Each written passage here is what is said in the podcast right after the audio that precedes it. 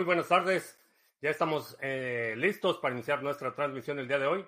Si es la primera vez que nos visitas en este canal, hablamos de Bitcoin, criptomonedas, activos digitales y algunos temas de política económica y geopolítica que afectan tu vida y tu patrimonio. Estamos transmitiendo en vivo vía Facebook, Twitch, Twitter, Odyssey y también en exclusiva para nuestros amigos de la banda Satoshera. Tenemos la transmisión en YouTube. Puedes seguir las transmisiones en vivo, puedes ver también las grabaciones y participar en las transmisiones en vivo en la zona de miembros de YouTube.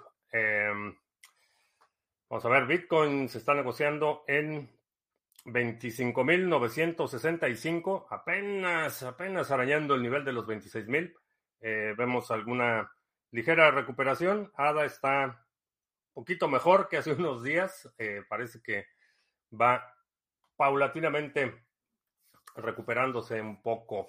Eh, también hablando de Cardano, eh, pues buenas noticias, estamos por cerrar el Epoch en un par de horas, bueno, en dos horas. Vamos a cerrar el Epoch y vamos a cerrarlo muy bien. El pool lleva 26 bloques firmados de los 22 estimados, así es que muy buen desempeño del pool de Sarga. Si todavía no estás delegando, puedes visitar la página, la página sargachet.cloud y ahí están, está toda la información sobre eh, cómo delegar, este, calculadoras, preguntas frecuentes, enlaces al canal de Discord donde puedes hacer preguntas específicas. Así es que chécalo en sargachet.cloud.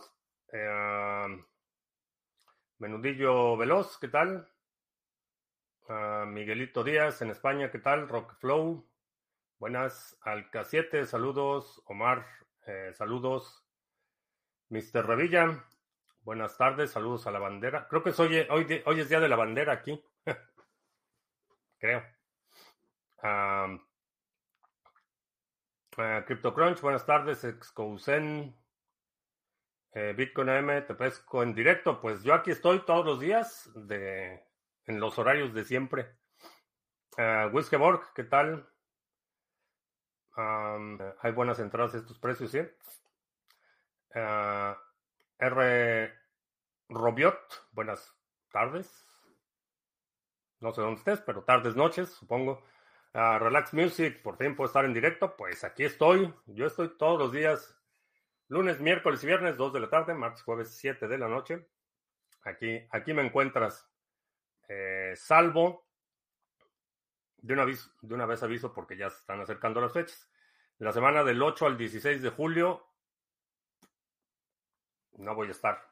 No va a haber transmisión esa semana. Eh, NIM estaría en lo que la SEC considera security. No lo sé, no ha habido ninguna mención específica de NIM.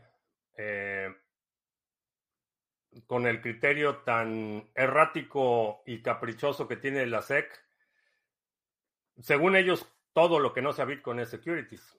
Eh, esa, esa, ha sido realmente la postura, que pues ya está generando mucha animosidad. Como mencionaba, estuve viendo algunos aspectos de la ley que está proponiendo el segundo al mando del Partido Republicano en el Congreso y pues básicamente lo que están proponiendo es este, cambiar la estructura de la Comisión de Valores para que haya un comité y un director ejecutivo que le reporta a este comité bipartidista. Básicamente están proponiendo un comité con tres republicanos, tres demócratas, y que el director ejecutivo le reporte a, este comité, en lugar de que el presidente del comité sea el que dictamine, lo que van a hacer es invertir los roles y también muchas, muchas limitaciones eh, presupuestarias y reformas a la estructura, eh, los criterios de eh, selectividad para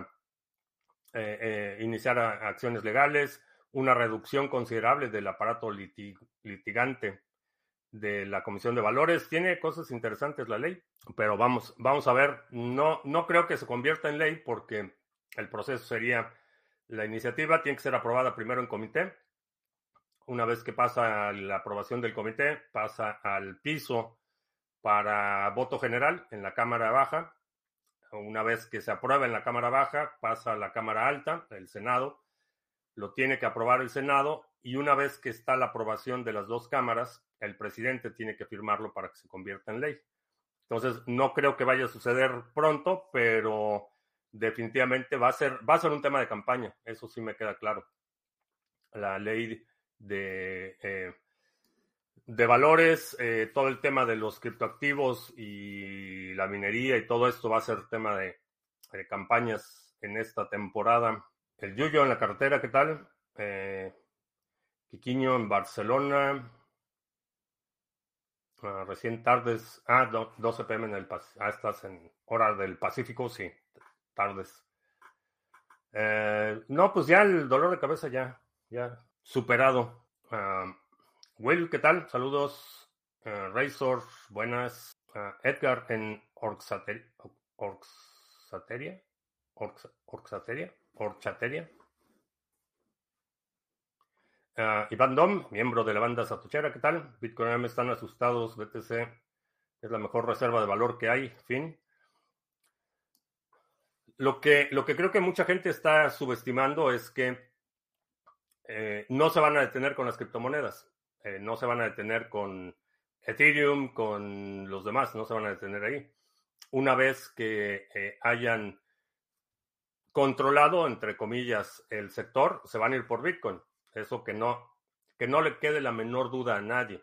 Esta ilusión de que las autoridades reconocen Bitcoin como una, un instrumento superior y una vez que acaben con las criptomonedas ya nos van a dejar solos. Sueños guajiros. Ah, Manuel Valpo, ¿qué tal? Itziar, buenas tardes. Ayer no me dio tiempo de mandar la grabación, Itzar. Una disculpa, lo hago hoy. Ah, César, eh, ¿qué tal? Ah, Mario, saludos. El lunes en el chat alguien no podía retirar las recompensas de Harmony del staking. La transacción no se ejecuta aún firmándola con el hardware wallet. La solución es que primero haces una pequeña cantidad de stake, 50 one, y luego reclamas las recompensas, después los delegas o los retiras sin problemas. Recomendación de Rockflow. Ah, digamos que la SEC declarada como security, ¿cómo van a poder controlar algo tan descentralizado? no controlan el protocolo, que ese, ese ha sido eh, eh, algo que, hemos observado en muchas ocasiones. No pueden controlar el protocolo, no pueden decirle a Ada, ah, pues ahora vas a hacer esto o ahora vas a hacer esto otro. El poder de la regulación del gobierno se limita a empresas y personas dentro de su jurisdicción. Entonces, lo que hacen es suprimir los mercados, es tratar de suprimir los precios, tratar de meter instrumentos que mantengan bajo control el precio. A nivel de protocolo no pueden hacer nada. No pueden, eh, a menos que Charles Hoskinson se quiera poner el guarache antes de espinarse y sucumba a la tentación corporativista, eh, no pueden introducir ningún cambio en el protocolo, no pueden forzar trabajo. Esto eh, hay un presente legal con el tema de la encripción de los teléfonos de Apple, por ejemplo, donde un juez federal, eh, el FBI estaba tratando de exigirle a Apple que les dieran una herramienta para desencriptar el teléfono. Y el juez eh, dictaminó que no, que el gobierno no, no, no te puede exigir que, hagas un trabajo, te puede impedir que lleves a cabo una acción, puede regular tus acciones pero no te puede obligar a que produzcas algo para el gobierno.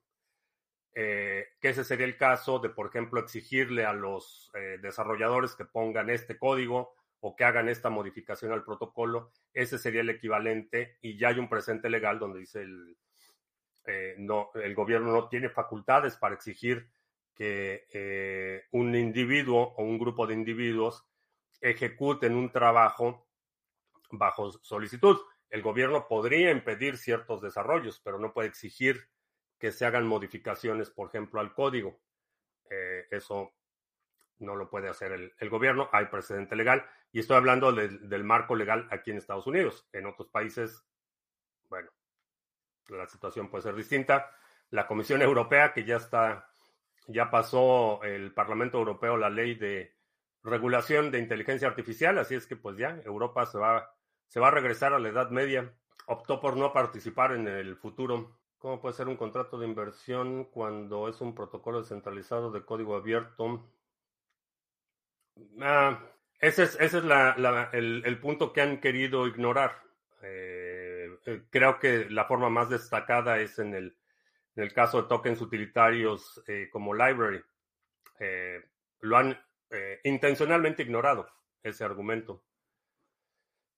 Europa ya a regular la inteligencia artificial. Sí, ya pasaron la, el Parlamento Europeo votó por mayoría la ley que los relega a la Edad Media. a más de uno nos da dolores de cabeza las caídas del 20%. Ah, ¿Del 20% de qué? La decisión final de si es o no security se va a tomar a corto plazo, días, meses o años. No es una decisión que tome la Comisión de Valores. Eh, puede emitir un comunicado diciendo que eh, esto, estos criterios son los que se toman en cuenta para una autorización o demás. Creo que esa decisión final va a ser una decisión judicial, va a ser una corte eh, quien decida si efectivamente el dictamen de la Comisión de Valores es correcto o no. Eh, se va a litigar y son procesos que llevan varios años, no es un proceso rápido. Eh, mencionaba como ejemplos el, el, litigio de Ripple y la Comisión de Valores lleva no sé, dos o tres años. El de Library Credits también se llevó eh, más de tres años y no se va a resolver rápido, porque aun cuando en primera instancia, vamos a suponer que un juez mañana decide que sí, que efectivamente Binance estaba o Coinbase estaban este, negociando valores bursátiles sin autorización y que esos son valores bursátiles, es un juez de primera instancia. Esa decisión todavía se puede eh, eh, apelar en una corte de circuito. Y si hay dos cortes de circuito con eh, resoluciones contradictorias, la Suprema Corte es la que en última instancia puede decidir. Y son procesos largos. Así es que no esperaría que antes de fin de año tengamos mucha más claridad de la que hay hoy. Va a ser igual de, de turbio. Los gobiernos tiranos sí pueden exigirse que hagas algo. Ah, bueno, sí, sí, un gobierno tirano sí, sí te puede. Lo hacen con toda, con toda frecuencia. Ah, ayer estaba, bueno, un, un adagio este, cuyo origen no es muy claro, que dice que quienes, que quienes eh, cambian las armas por eh, arados terminan arando para los que no las cambian. Creo que todo se pase a Bitcoin, los protocolos que tengan buenas perspectivas van a recibir mucha liquidez. Sí, y, y aun cuando eh, Estados Unidos sigue siendo eh, un poder hegemónico global con una capacidad de daño impresionante, el mundo es muy grande y lo que va a suceder es que, eh, como, lo, como sucedió con China, el incentivo económico está para que la actividad se lleve a cabo en jurisdicciones favorables. Entonces, jurisdicciones como El Salvador van a seguir ganando inversión, actividad económica, y obviamente mientras más draconianas se vuelvan las leyes aquí, mientras más restrictivos se vuelvan los entornos en Europa, aquí en Estados Unidos, en Canadá, en Australia, toda esa inversión se va a ir a otro lado. ¿Quién, quién va a ganar? Esa es la pregunta que todavía está al aire. ¿Quién, quién va a ser el beneficiario de toda esa actividad económica? Porque no, no se detiene. Eso, eso es una realidad. Y eso es eh, por lo que mencionaba de la, eh, la comunidad europea que decidió marginarse porque el desarrollo de la inteligencia artificial no se detiene. El incentivo es enorme, hay, hay un gran premio al final del túnel y no se va a detener. Entonces, si en Europa no lo pueden desarrollar, lo van a desarrollar en otro lado. Eso eh, me queda bastante claro. Ah, Tony, buenas tardes. Al regular la, inteligencia artificial, ¿en qué sentido? Pues lo mismo que han tratado de regular la actividad en Internet, el discurso, la inscripción, ponen barreras técnicas y crean una carga burocrática que impide el desarrollo de la tecnología. Entonces, eh, si tienes eh, un pequeño emprendimiento y tienes una buena idea y quieres empezar, simplemente no lo puedes hacer porque toda la burocracia y los permisos y las certificaciones y todo eso hace el, proyecto inviable. Entonces, lo que haces es que pues, te llevas te llevas tu desarrollo a no sé, a Vietnam o a la India y ya. respecto a lo que comentaste de la iniciativa del Congreso Renovar la SEC, pedir a Gensler si se logra, ¿qué pasaría con las demandas en curso? Las demandas, eh, una vez que se reestructura la agencia, la agencia misma puede desistir de la demanda. Eh, si, si, cambia el marco legal, eh, vamos a suponer que pasa esta reforma de la Comisión de Valores y en la nueva, nueva ley de la Comisión de Valores ya el, las acciones legales tienen que ser aprobadas por un comité X. Vamos a suponer que ese es el nuevo marco legal.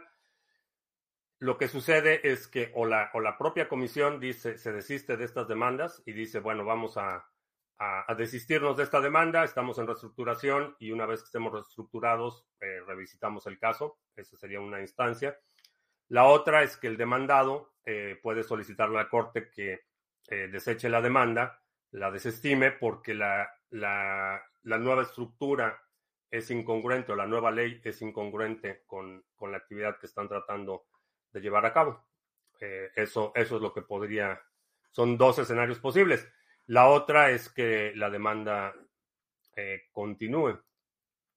Que en, este caso, el propio juez puede, puede decir, ponemos el caso en hold o desestimamos la demanda. Ha sucedido eh, en muchos casos que tienen que ver con eh, la segunda enmienda y el derecho a, a, poseer y portar armas de fuego. Ha habido muchos casos que han sido detenidos pendiente de una decisión de una Corte Superior o de una decisión de la Suprema Corte. Eh, California ha sido uno de los eh, que, más casos ha tenido donde la Corte Federal dice está un caso muy similar en disputa en la Suprema Corte, nos vamos a esperar al, dictamen de la Suprema Corte para proceder con este caso o desestimarlo. Eso también lo pueden hacer si hay un cambio significativo en la ley de la eh, Comisión de Valores son algunos escenarios posibles. sí, pues avísame, avísame. Todos esos exchanges centralizados podrían mudar sus headquarters al Salvador, ¿sí? Sí, de hecho ya, eh, ¿quién fue que suspendió operaciones? Bueno, Bitrex antes de, declararse en bancarrota suspendió operaciones aquí. Eh, sí, pueden, pueden irse a otro lado, eso, eso es una realidad no solo pueden, sino que creo que va a suceder. Eh, puede suceder que, eh, por ejemplo, Coinbase eh, cree una nueva entidad fuera de Estados Unidos, aunque no sea directamente una subsidiaria, puede ser una filial no supeditada y operar. De alguna forma, por ejemplo, la diferencia entre Bitrex y Bitrex Global o Binance y Binance Estados Unidos podría ser algo similar, donde tienen una entidad muy restringida aquí en Estados Unidos y tienen un exchange global donde eh, listan activos que no están disponibles aquí. Kraken también lo hace, por ejemplo, tiene una división específicamente para clientes de Estados Unidos y tiene una división global donde hay activos que no están disponibles en el exchange de aquí. En El Salvador la inversión extranjera está cayendo y el riesgo del país está en 1600, los mercados no aprueban todavía Bukele. Bueno, no sé si está cayendo. Yo ya estoy mandando mis dolaritos al Salvador para la inversión. Eh, el riesgo país es parte de, la mafia financiera internacional, así es que no lo tomaría demasiado en serio. Las instituciones no están nada contentas con lo que está pasando en El Salvador porque eh, un país con perspectivas de prosperidad, no es un país que puedas eh, someter tan fácilmente como un país que está eh, enfrentando dificultades económicas. Entonces, lo del riesgo del país, como todas las calificadores, calificadoras financieras, es parte del mismo juego.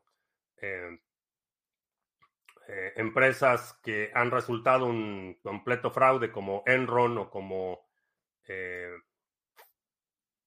se me fue el nombre, el del análisis de sangre de Elizabeth Holmes, se me olvidó el nombre. Tenían muy altas calificaciones, este, las, las inversiones del fondo de Bernie Madoff también tenían muy altas calificaciones, entonces las calificadoras financieras ah, son parte del, de la mafia. Si puede una, si pierdo una multifirma, eh, si pierdo una multisig en Sparrow, la puedo recuperar en Electrum y otra. Si tienes las llaves de recuperación, sí. Las semillas, sí. En Colombia está claro que el tema de transacciones con cripto y exchange, creación de actos jurídicos para los bienes, pero no está claro el tema del contrato de inversión, staking. Estados Unidos será un referente para próximas regulaciones. Sí, muchos países van a copiar lo que, lo que haga Estados Unidos. Ah, ¿Qué hace o controla George Soros que lo hace tan poderoso? Eh, tiene un fondo de inversión que comparado con BlackRock no es nada, pero tiene un fondo de inversión bastante grande. ¿Para qué subió un satélite de Platzi? No sé para qué lo subieron. No sé cuál era el plan con ese satélite. ¿Crees que a pesar de las actitudes de la SEC en Estados Unidos, las criptomonedas subirán algo en los próximos meses? Sí. Van a subir y van a bajar. Van a subir y van a bajar. Uh, Teranos, sí, esa es la empresa de Elizabeth Holmes. Hay un estándar a nivel mundial para contratos de inversión o valores como un referente o algo genérico.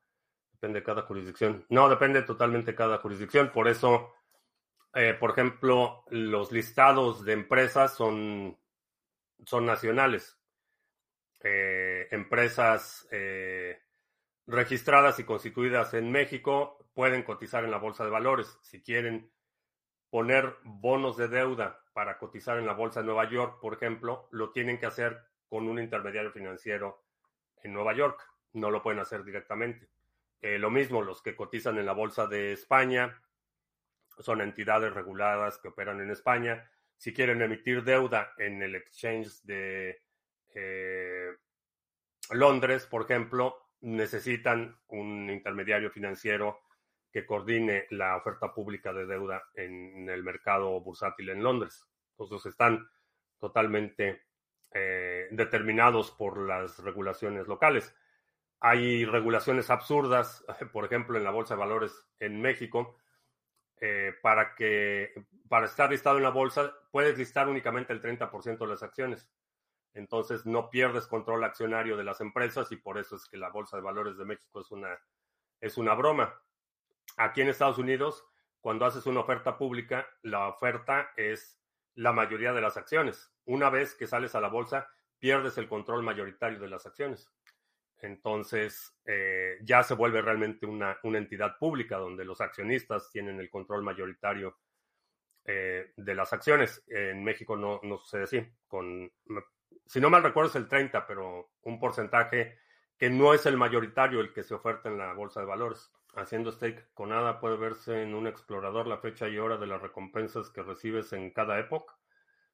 No sé si en el explorador, no, nunca lo he buscado en un explorador. Eh, en tu, por ejemplo, en Yoroi sí te aparece ahí el detalle de eh, cuánto recibes cada época y te aparece ahí cuántos son los próximos epochs y cuánto tienes en recompensas acumuladas, etcétera. Toda la información te aparece ahí. Ah, cómo ver la fecha, hora de ONG. Eh, sí, puedes ir a la página. Por cierto, este es la, el explorador, bueno, el pool de Cardano. Aquí tenemos ya 26 bloques firmados de los 22 estimados y termina a las 4.40 de la tarde. A ver. Vas aquí a node.ont.io. Aquí te aparece cuántos bloques faltan para la siguiente ronda, pero si quieres una estimación de, más precisa, puedes ir a cualquiera de estos, de los que están listados, haces clic aquí en Stake y ahí te aparece eh, cuánto tiempo falta, la estimación en función de, de la ronda el avance de la ronda y cuánto falta, siete días, tres horas para la siguiente ronda. La ronda en Ontology está determinada por número de bloques y entonces el tiempo puede fluctuar ligeramente. Eh, en el caso de Eh, por ejemplo, Cardano está determinado por duración. Son 120 bloques y es mucho más regular. En el caso de Ontology, eh, puede, puede fluctuar un par de horas el cierre de la ronda. Pero ahí está en nodes.ont.io. Aparece aquí el, eh, los nodos de consenso, los nodos candidatos. Por aquí está el nodo de Sarga en el 110, creo. No lo veo. ¿En qué número estamos? Ah, aquí está. Ah, en el 71. Ya estamos en el 71. Eh, si le haces clic en cualquiera, ahí te aparece cuánto falta y te aparecen aquí las rondas. Ahí está la información que buscas. ¿Crees que esos calificadores es como creerle al gobierno? Ahí definitivamente están incentivados y, uno de los problemas estructurales de las calificadoras es que están pagadas por los propios emisores. Entonces hay un incentivo bastante pervertido ahí. Fueron estas calificadoras de riesgo las que le daban altas calificaciones a los bundles de eh, todos los bonos basura eh, durante la crisis del 2007-2008. Eh, muchos de esos bonos basura lo que hacían era, tenían un componente, una mezcla de activos, tenían un activo con muy alta calificación, lo llenaban lo demás con activos basura y la calificadora les daba la calificación a ese bono por el activo con mayor, la, la mayor calificación. Estaban incentivados para engañar a los inversionistas. Eso eso es un, ya está, digo, ampliamente documentado, no es hipótesis. Eh, muchos de los bonos basura de las hipotecas eh, que causaron la crisis del 2008, los defaults, eran instrumentos con altas calificaciones crediticias, pero distorsionados. El escenario llega una moneda que vale un dólar, pero en cuestión de dos años alcanza 1.800 dólares con un supply de 100 mil millones. ¿Qué efecto negativo o dañino tendría a nivel global en cuestión de economía? Pues es difícil determinarlo con esos datos. Simplemente cuánto, cuánto vale no es suficiente para determinar el impacto que pudiera tener en la economía. Lo más importante sería esos intercambios, qué es lo que representan, qué, qué, qué está produciendo ese protocolo, ah, qué alts tienen potencial alcanzar o superar los máximos en, del 2020? Hay muchísimas. Uh, ¿Por qué eligieron esos pools para Sarga y no otros? ¿En qué se basan para su elección? Los criterios que utilizamos para el pool Sarga son, primeramente, el, proyecto debe tener sentido, debe, resolver algo. Segundo, eh, como operadores de pools, eh, no tener custodia de los fondos. Eso es, eso es importante que no recibamos nosotros las recompensas y después tengamos que distribuirlas por la cuestión de la custodia y por la responsabilidad fiduciaria. Entonces hemos seleccionado protocolos en los que las recompensas se distribuyen automáticamente a los delegadores. Eh, también debe haber un, costo razonable de operación. Eh, por ejemplo, vimos algunos protocolos que requerían un stake, por ejemplo, el de Cosmos, por ejemplo, lo lanzamos, la verdad es que lo tuvimos que cerrar porque el, stake inicial era tan alto que nunca íbamos a recibir recompensas. Entonces son varios criterios, pero los más importantes es que como operadores de pool no tengamos control en ningún momento de los fondos de los usuarios.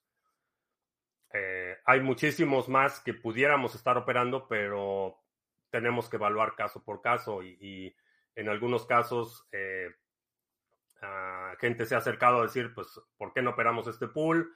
Yo conozco el protocolo y podemos eh, colaborar, pero de los más importantes es que no tengamos nosotros custodia de los activos, que es un bono basura. Eh, es un bono con un alto nivel de riesgo, eh, con sustento generalmente está basado no en activos, sino en otros contratos subyacentes. Ah, no hay un tutorial para hacer staking de ontology. sí, el de Ontology, eh, ya, ya, ya, lo publicaron, el de Ontology. Eh, si alguien por ahí puede compartir el, el link, eh, si hay ya un, un, tutorial de Ontology. ¿Qué es más conveniente, enviar mediante la red de Ledger a otra cartera o restaurar la semilla de Ledger en otra cartera? Mm, ¿Qué es más conveniente? Si ya ese Ledger lo vas a dar definitivamente por difunto, hacer un barrido de la semilla. Porque ya una vez que haces eso, ya, ya esa semilla la consideras que no es segura y no la vuelves a utilizar. Si vas a mantener ese layer, eh, simplemente pasar los fondos on-chain en un bootcamp de ciencias de datos. Es intensivo en práctica y conocimientos aplicables. Tiene buenas referencias de profesionales, de personas de alto perfil en el sector que lo estudian, pero no creo que en Latinoamérica eso sea tan válido. Ah, pues no sé. No sé a qué te refieres con que eso sea tan válido. Eh, son del tipo de, de aptitudes y habilidades que no tienes que ejercer localmente. Puedes trabajar en proyectos de forma remota en cualquier lugar del mundo. Si crees que en tu entorno físico eso no es aplicable o no es muy funcional, puedes eh, trabajar de forma remota. Ah, me refería a mi dirección concreta de O-Wallet, donde caen mis recompensas de ONG con fecha y hora y cantidad. Eh, pues ahí en O-Wallet tienes las transacciones. Por supuesto, no te puedo enseñar la mía, pero ahí, ahí te aparecen las transacciones cuando vas a la sección de staking.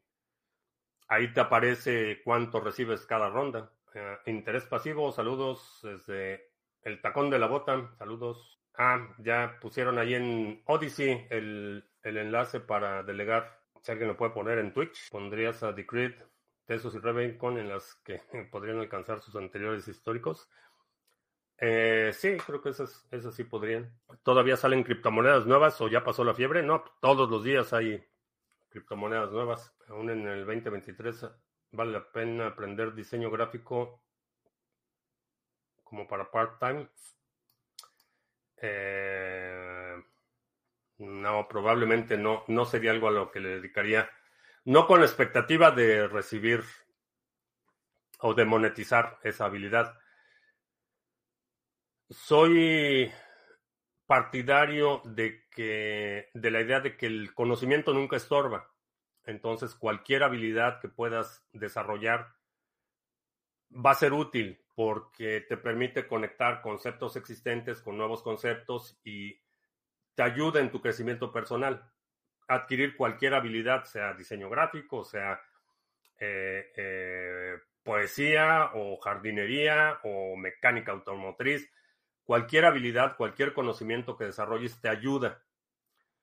La, si la expectativa es de monetización de ese conocimiento, ah, a lo mejor diseño gráfico no sería la mejor opción en este momento. Ah, Relax Music ya puso ahí el, el enlace al tutorial en YouTube.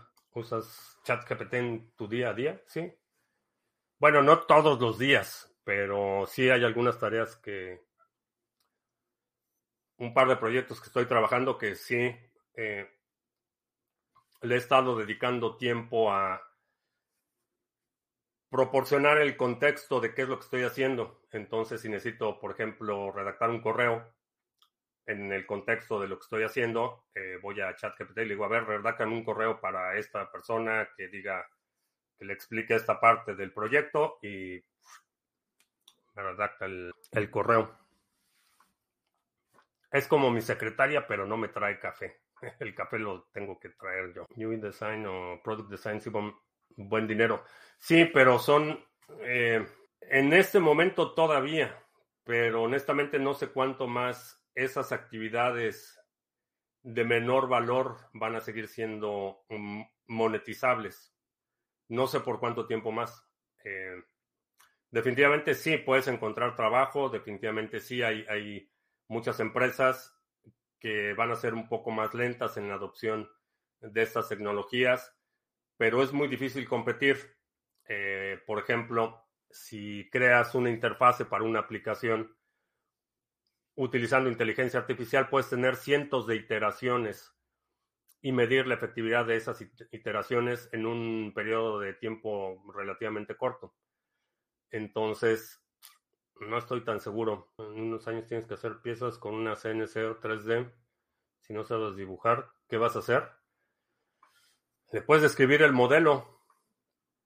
Eh, puedes recitar las dimensiones de qué es lo que estás haciendo y te pueden crear G-codes, te pueden crear archivos STL.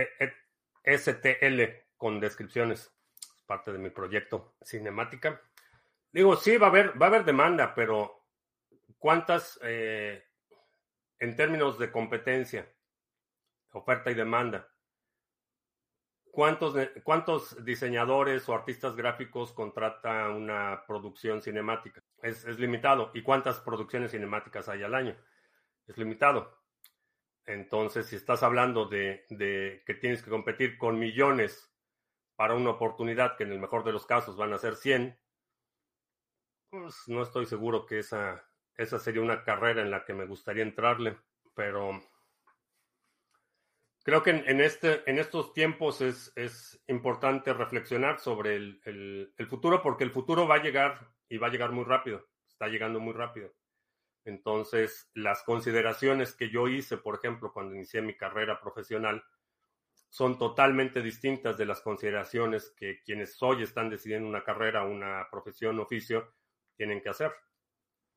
Esa es, esa es una realidad. Vivimos en un mundo eh, en el que el cambio se está acelerando y las premisas de que voy a estudiar esto y me voy a dedicar a esta, cosa el resto de mi vida, mm, merecería una, una sesión de este, reconsideración. ¿No crees que el desarrollo de la inteligencia artificial puede ser más perjudicial que beneficioso para la humanidad? como por ejemplo el dron militar controlado por inteligencia artificial que mató a su operador humano. No lo mató, eso, este, perdón, se ve choca mi playera. Eh, no lo mató, eso fue una simulación. Eh, no sé por qué la gente insiste en, en esa noticia. Eso fue en, un, en una simulación. Eh, no hubo operador de dron asesinado ni nada por el estilo fue una simulación, eh, por un lado. Por otro lado, todo desarrollo tecnológico produce ganadores y perdedores. En el largo plazo, sí, la, humanidad en su conjunto se puede beneficiar. Eh, el beneficio no va a llegar a todos ni va a llegar a todos al mismo tiempo. Eh, caso histórico, la electricidad, por ejemplo. El servicio eléctrico Hubo ganadores y perdedores en un inicio. Eh, hubo sectores que desaparecieron con la invención o la popularización del servicio eléctrico. Hay lugares hoy en día donde no hay servicio eléctrico. Entonces, en general, eh, si como humanidad estábamos mejor o peor que antes de la popularización del servicio eléctrico, creo que estamos mejor, pero no todos, ni todos al mismo tiempo y la tecnología, la inteligencia artificial no va a ser distinta de cualquier otra tecnología. La invención del automóvil desapareció sectores enteros, hubo mucha gente que se quedó sin trabajo con el advenimiento del automóvil. ¿Estamos mejor o peor que antes de que se inventara el automóvil? Creo que mejor, pero hay lugares donde es eh, totalmente inoperante, disfuncional o, ni siquiera hay acceso a automóviles. Entonces, la humanidad no es una sola cosa. Eh, eh, solo podemos considerar el beneficio de la humanidad en ciclos extremadamente largos. Eh, estamos hablando de progreso de, de, un siglo a otro. Creo que eso nos da una perspectiva para poder definir si la humanidad está mejor o peor que el ciclo, el siglo anterior. En el corto plazo es muy difícil decirlo porque la distribución es, es totalmente eh, asimétrica. Tienes un sector inicial que es beneficiado por la nueva tecnología. En la medida que se va expandiendo va a haber más gente beneficiada, también más gente afectada, pero el resumen del impacto tecnológico generalmente es un resumen que podemos hacer en, en términos de siglos, no en términos de ni, ni, ni, de años ni de décadas. Tenemos que estar de su lado. La inteligencia artificial no se va a ir a ningún lado. Es, es inevitable, eso totalmente de acuerdo. Eh, puedes, puede que no te guste, puedes, este, puedes no usarla, puedes decidir no usarla, es perfectamente una postura perfectamente razonable y aceptable, pero es inevitable. Eh, igual que Bitcoin es inevitable. Entonces, eh, considéralo. Actúa en consecuencia. Tiene sentido si le piensas que si le pides un dibujo, pero te da una manzana, no pasa nada. Pero si le pones a manejar una máquina y falla, eso puede ser un gran desastre.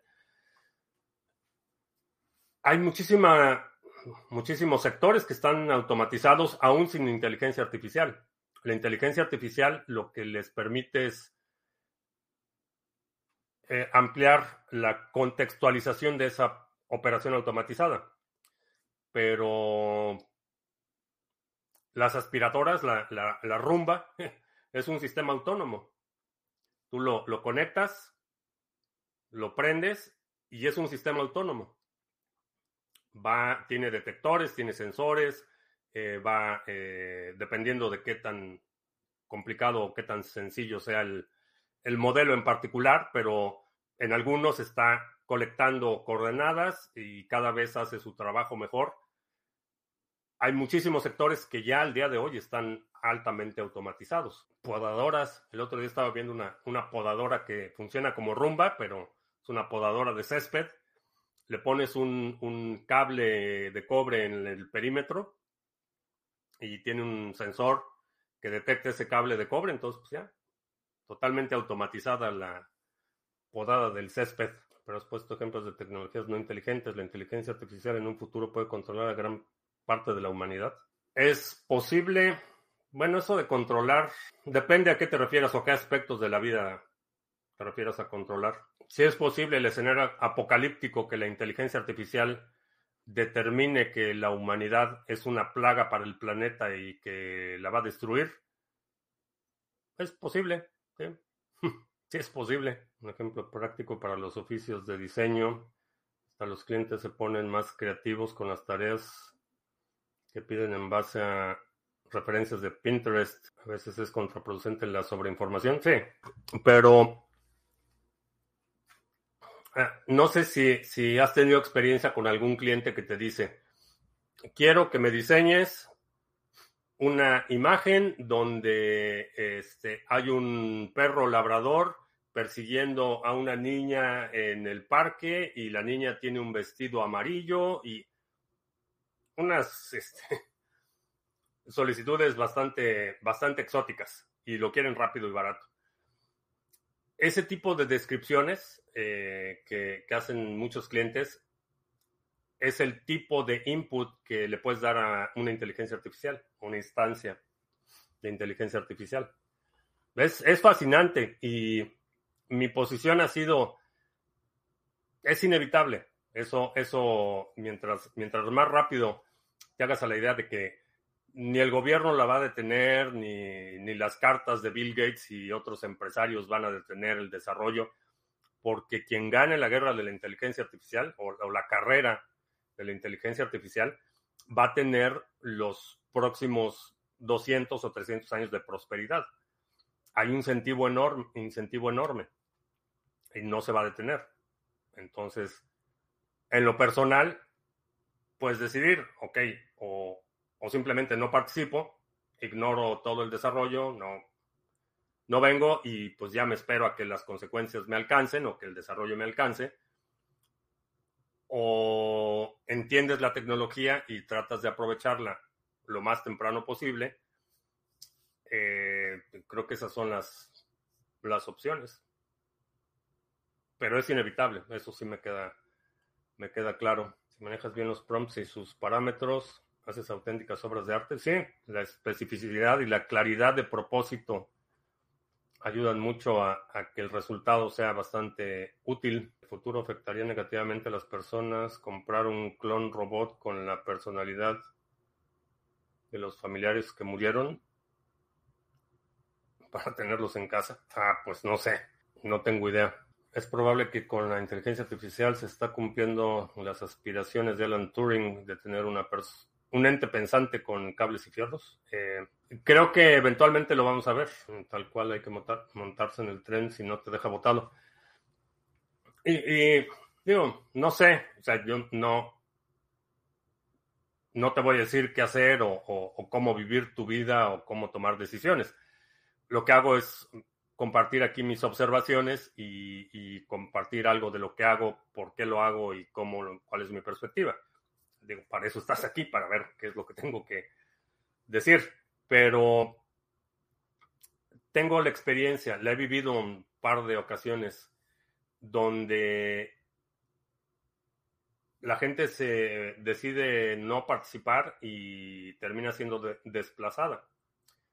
Eh, un muy buen amigo eh, al inicio de mi carrera, eh, diseñador gráfico muy talentoso, estaba trabajando en proyectos de diseño editorial, diseñaba revistas, periódicos, publicaciones, etcétera. Estuvo trabajando en el diseño con la agencia que diseñó el Reforma, que fue un diseño revolucionario para la industria editorial en México en los noventas, eh, con Danilo Black, es la agencia que diseñó el, Reforma. Y bueno, el punto es que empezó el tema de las páginas web y empezó, estamos hablando de 96, 95, 1995. Eh, empezó en el tema de las páginas web y qué son y por qué y cómo se hacen y dónde están y todo ese tema. Y yo me involucré de, inmediato, vi de lo que se trataba, me di cuenta cuando vi la primera página web cargándose de una universidad en, no me acuerdo si fue de Florida o de dónde era, dije, esto va a cambiarlo todo. Eh, me involucré, empecé a aprender del tema, este, empecé a investigar y demás. Y este amigo aborrecía la idea de las páginas web y todo lo que tenía que ver con Internet, lo aborrecía y, y, se rehusó a, cambiar sus hábitos, sus modos, su, estructura. No tengo que decir que, qué pasó con el sector editorial. Para el año 2000 ya estaba prácticamente acabado, ya pues, las revistas en franco declive, los periódicos en franco declive. Para mediados de la década 2005, pues ya sus, sus talentos y habilidades pasaron a ser parte de el departamento de comunicaciones de una dependencia de gobierno. Eso es todo lo que puedo compartir. Y, digo, está feliz haciendo lo que hace, le gusta lo que hace y que a fin de cuentas eso es lo más importante. Pero el punto de esta anécdota es que la tecnología, el desarrollo tecnológico es inevitable y puedes optar por resistirlo y modificar tus expectativas, modificar eh, tus planes de vida para no participar o lo contrario, puedes modificarlos, adaptarte y honestamente para mí ha sido una, una carrera profesional llena de satisfacciones y he tenido el privilegio de ver el surgimiento de tres tecnologías que han cambiado radicalmente la forma en la que hacemos las cosas.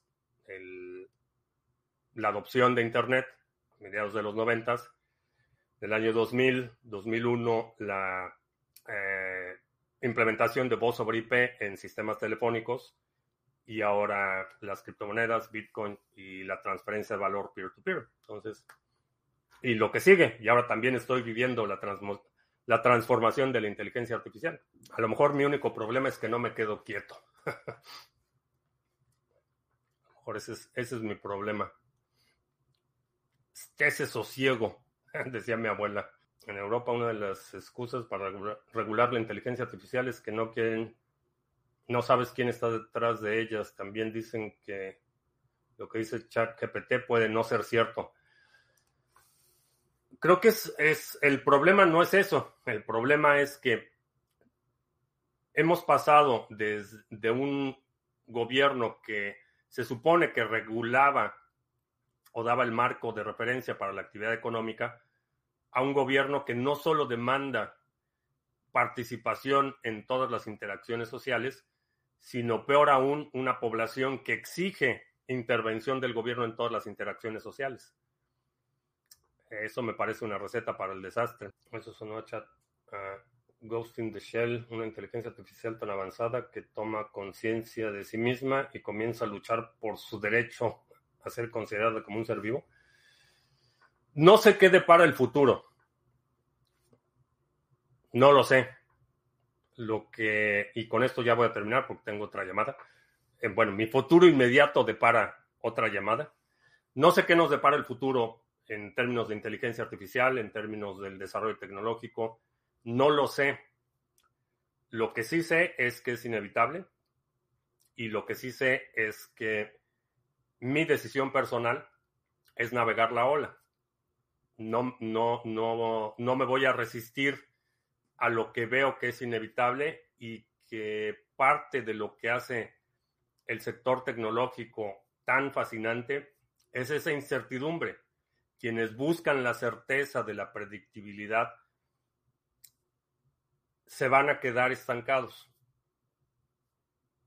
Prefiero vivir esta vida de, incertidumbre, de experimentar el desarrollo tecnológico, de participar en el desarrollo de una tecnología que, que, no sé cómo se va a ver en 50 años, pero no es una experiencia que, quiera perderme y no es una experiencia que estoy dispuesto a cambiar por el confort de la certeza o de la predictibilidad.